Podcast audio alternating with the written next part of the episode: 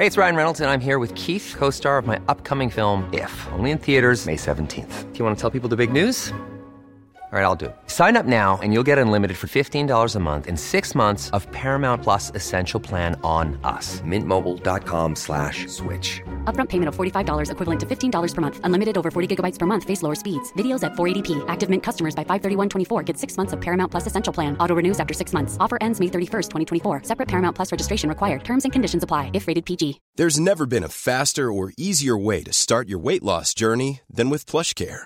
PlushCare accepts most insurance plans and gives you online access to board-certified physicians who can prescribe FDA-approved weight loss medications like Wigovi and Zepbound for those who qualify. Take charge of your health and speak with a board-certified physician about a weight loss plan that's right for you. Get started today at plushcare.com slash weight loss. That's plushcare.com slash weight loss. plushcare.com slash weight loss. Wow. Nice. Yeah. What you're hearing are the sounds of people everywhere putting on Bombas socks, underwear, and t-shirts made from absurdly soft materials that feel like plush clouds. Yeah, that plush. And the best part? For every item you purchase, Bombas donates another to someone facing homelessness. Bombas. Big comfort for everyone. Go to bombas.com slash ACAST and use code ACAST for 20% off your first purchase. That's bombas.com slash ACAST. Code ACAST.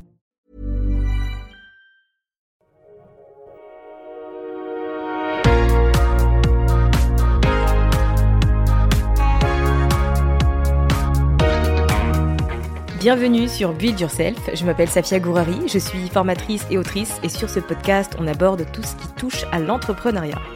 Que ce soit à travers mes propres expériences ou celles de mes invités, j'espère que ces contenus vous aideront à vous challenger et à aller au bout de vos projets.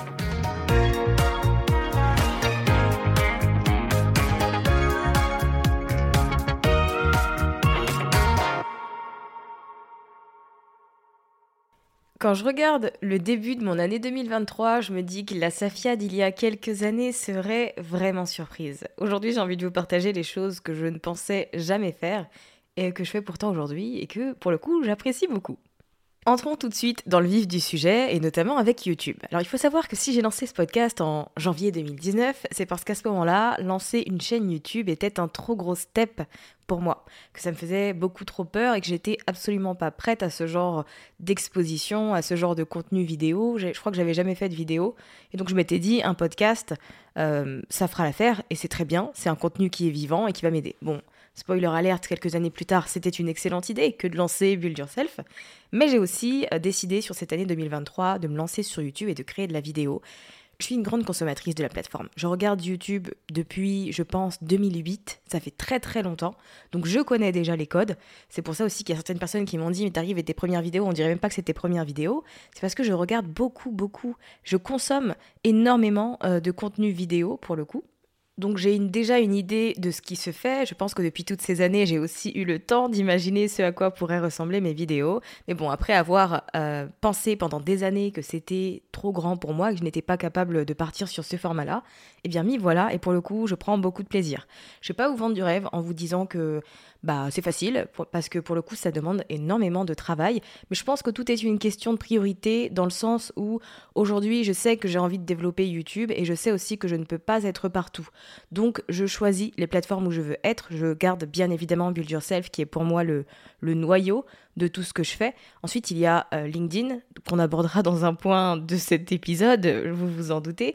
Et il y a YouTube et la liste email. J'ai fait le choix de ne plus mettre d'énergie dans la création de contenu sur Instagram et sur TikTok parce que les formats courts, personnellement, ça m'embête. J'ai pas envie de passer mon temps à créer du contenu qui va avoir une durée de vie euh, bah, assez minime.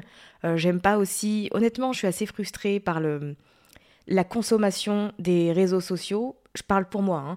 je trouve que je perds beaucoup de temps à scroller sans but, que j'ai tellement d'informations que j'arrive même plus à retenir. Je mets de côté plein de publications, et puis au final, je reviens jamais dessus dans mon dossier enregistrement. Donc je dois vous avouer que je sature complètement euh, du contenu format court euh, et du snack content, et j'ai essentiellement pas le, temps euh, de me travailler là-dessus. quoi. Peut-être que dans les mois qui vont arriver, j'aurai le budget de déléguer à une personne la création de contenu pour les réseaux sociaux. Actuellement, ce n'est pas le cas. Donc j'ai décidé de ne pas y aller et de ne pas produire de contenu.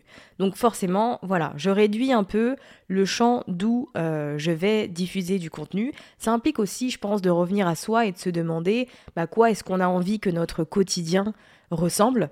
Où est-ce qu'on a envie de produire du contenu? Ce sont des questions importantes qu'on a tendance à ne pas se poser.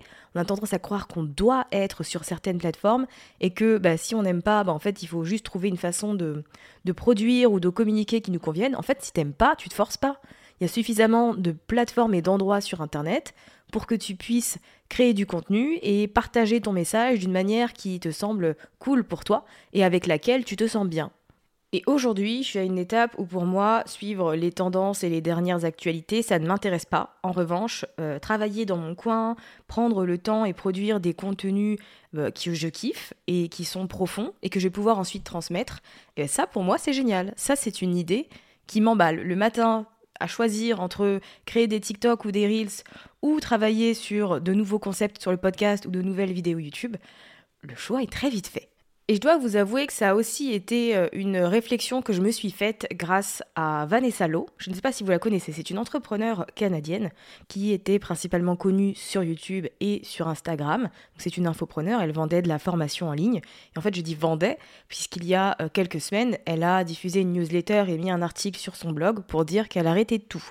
Elle avait un business qui tournait qui était rentable, c'est le terme que je vais utiliser. Il était rentable puisqu'elle générait environ 500 euh, 000 dollars par mois, donc ce qui est quand même énorme. Et en fait, elle a décidé de tout arrêter. Elle a arrêté son mastermind. Elle a réduit son équipe qui était de 9 personnes. Elle est passée à une personne, du coup, qui lui reste.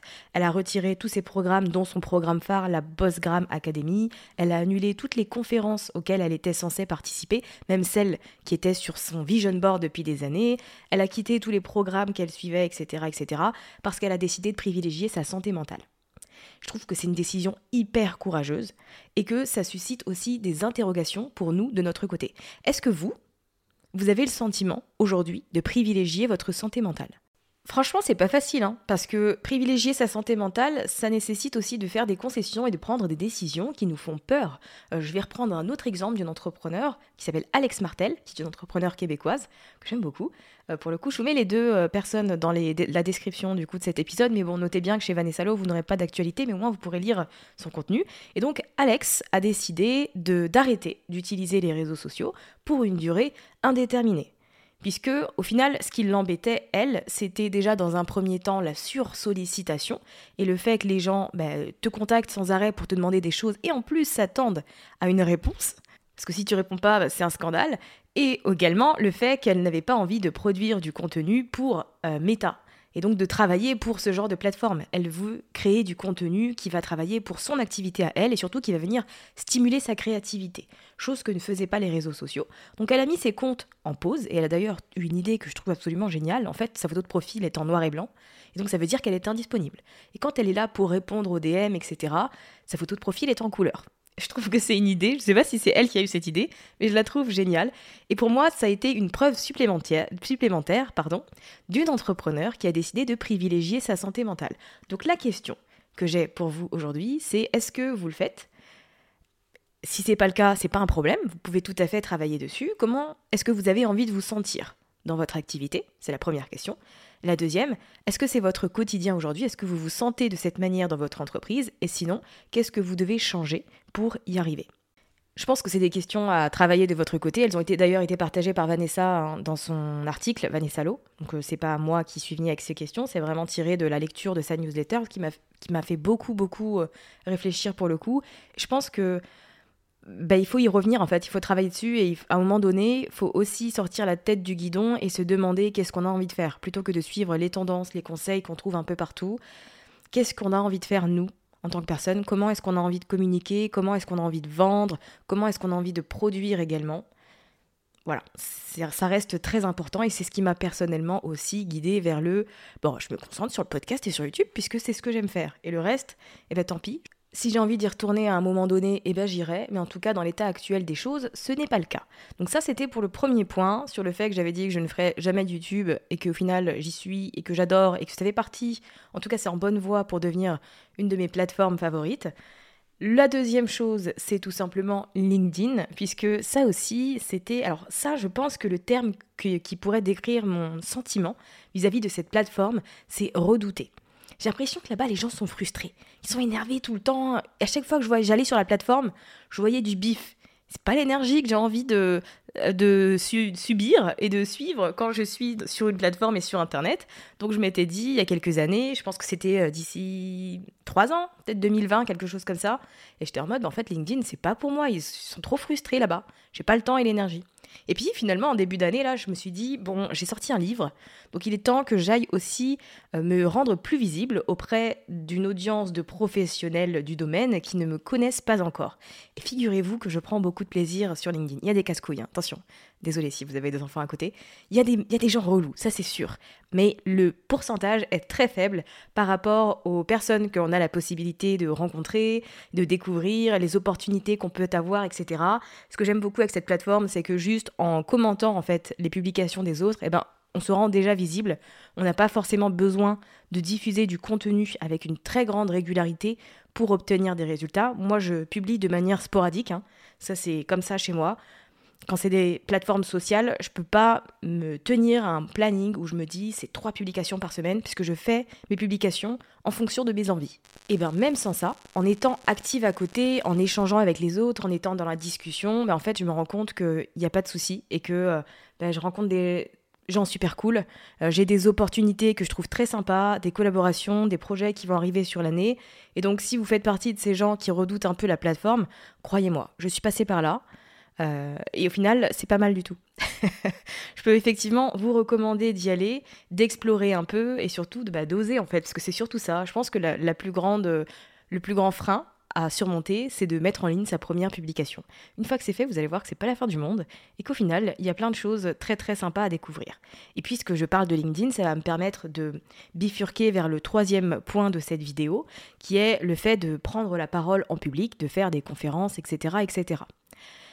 J'ai eu une première expérience, petite, il y a quelques années, qui m'a comme, comme qui dirait pas traumatisée, mais un peu dégoûtée. J'ai estimé en tout cas que je n'avais pas réussi à mes yeux. Voilà, je suis quelqu'un de perfectionniste, donc faut le savoir. Donc je prends du plaisir dans la perfection.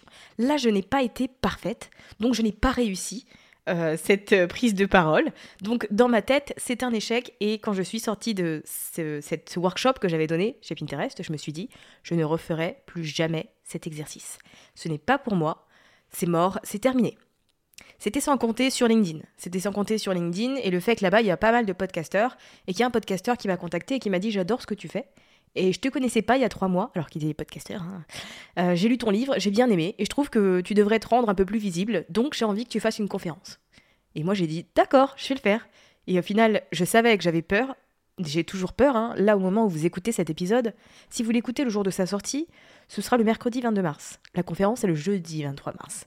Donc peut-être que ça va bien se passer, j'espère, en tout cas je vais travailler pour, je me suis pas mal préparée, mais C'est chiant, c'est raclement de gorge, hein, désolé. Euh, c'est le matin, c'est pour ça. Il y a des gens qui enregistrent. Bref, je m'égare. Je continue. Donc, je vous disais, quand Laurent m'a proposé d'intervenir à des podcasts et des thunes, donc c'est une journée euh, dédiée à la monétisation des podcasts, et donc moi je vais intervenir pour parler de mon parcours pendant 20 minutes. Quand il m'a proposé, j'ai senti tout de suite que j'avais envie de dire oui. C'était un oui immédiat. Et en fait, c'est après que je me suis dit, mais attends, tu sais pas parler en public, ta voix tremble, tes mains tremblent, tu vas être en sueur, comment tu vas faire?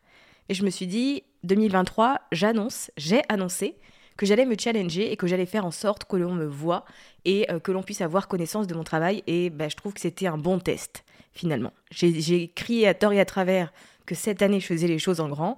On m'a servi la conférence sur un plateau et on m'a dit Qu'est-ce que tu fais maintenant? Et donc j'ai dit Je la prends et je vais assumer. donc je vais euh, du coup faire cette chose qui me semblait absolument infaisable il y a quelques années. Je dois vous avouer que je suis hyper emballée. J'espère que ça va bien se passer, puisque si ça se passe bien, je vais prendre en confiance et du coup, je pourrai en faire d'autres. Donc, euh, c'est une excellente chose. Mais voilà, je pense que c'est bien aussi de se rappeler que quand on est clair avec ce qu'on veut, bah, on va être testé en fait. Il y a des opportunités qui vont se présenter et ensuite, ça va être à nous de nous dire est-ce que je reste dans ma zone de confort, je dis non, parce que c'est facile aussi de refuser une opportunité pareille et de se dire ah, ce que ça va me demander en termes de de nouveautés, euh, d'inconfort, etc. Peut-être que euh, je suis pas prête, et voilà. Et de l'autre côté, il y a, aussi le j'ai peur, mais j'y vais. Parce que je vais pas vous mentir, j'ai fait deux répétitions la semaine dernière, euh, une que j'ai ratée, une que j'ai réussi. Et quand j'ai raté, la première chose que je me suis dit, c'est je vais appeler pour annuler. Et en fait, il y a une partie de moi qui était en mode, mais non, en fait, pourquoi, pourquoi t'annules? Et après, j'ai aussi reparlé avec ma coach en prise de parole, qui m'a dit que qu'elle avait remarqué, ça c'est, ça m'étonne pas, hein, on est deux femmes à faire des conférences le matin et il y a deux hommes également. Après l'après-midi, c'est des ateliers. Et en fait, elle m'a dit que parmi les deux hommes qui font les conférences, ils se posent zéro question. Ils sont pas du tout stressés. Et je me suis dit, sois un homme, Safia. Prends ta place, arrête de te poser mille questions. Et toi aussi, tu vas, tu es à l'aise et tu te demandes pas ce que tu fais là, pourquoi, et tu viens juste là pour parler comme eux. Elle a réveillé un petit truc de compétition chez moi qui m'a reboosté. Je pense que c'est ce qui m'a travaillé aussi et qui fait que quand j'ai refait ma présentation quelques heures plus tard, et eh ben cette fois-ci, j'ai réussi.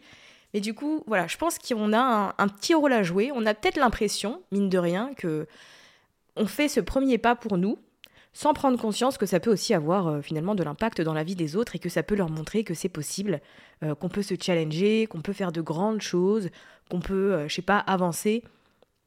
Moi, je trouve personnellement que le, meilleur exemple de ça que j'ai eu, c'est que bah, en fait, j'ai sorti un livre et pour moi, les auteurs, il y a quelques années, c'était des Victor Hugo, euh, c'était des Voltaire, etc. Et c'était pas des Safia Gouari. Et en fait, j'ai sorti mon livre et du coup, je reçois des messages de gens qui me disent Bah, en fait, ça me motive de fou de voir que tu as pu sortir un livre, que tu as pu faire telle chose. Et du coup, je me dis que c'est possible pour moi. Et je me dis Bah oui, en fait, c'est possible pour tout le monde. C'est vrai que c'est à nous aussi de prendre notre place. Donc, est-ce que vous êtes prêts et prête à la prendre, vous, sur cette année? Parce que s'il y a des choses que vous aviez décidé de ne pas faire, genre jamais, ou avoir un certain moment, peut-être que c'est maintenant le bon moment et qu'il faut se lancer. Je vous laisse réfléchir là-dessus.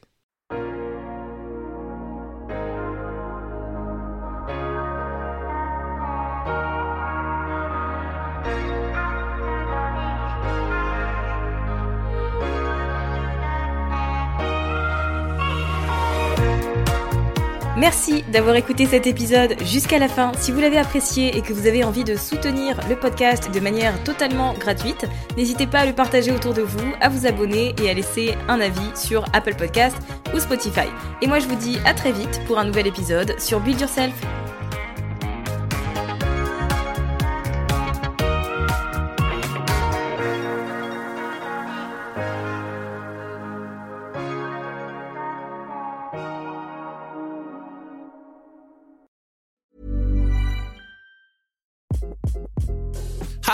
This is Craig Robinson from Ways to Win, and support for this podcast comes from Invesco QQQ, the official ETF of the NCAA. The future isn't scary. Not realizing its potential, however, could be. Just like on the recruiting trail, I've seen potential come in many forms as a coach. Learn more at Invesco.com slash QQQ. Let's rethink possibility. Investco Distributors, Inc.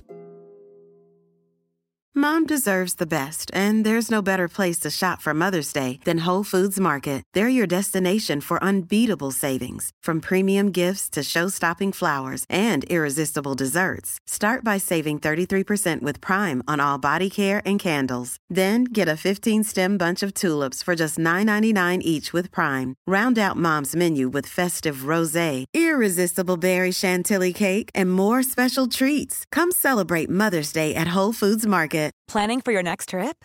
Elevate your travel style with Quince. Quince has all the jet setting essentials you'll want for your next getaway, like European linen, premium luggage options, buttery soft Italian leather bags, and so much more. And is all priced at 50 to 80% less than similar brands. Plus, Quince only works with factories that use safe and ethical manufacturing practices. Pack your bags with high-quality essentials you'll be wearing for vacations to come with Quince. Go to quince.com/pack for free shipping and 365-day returns.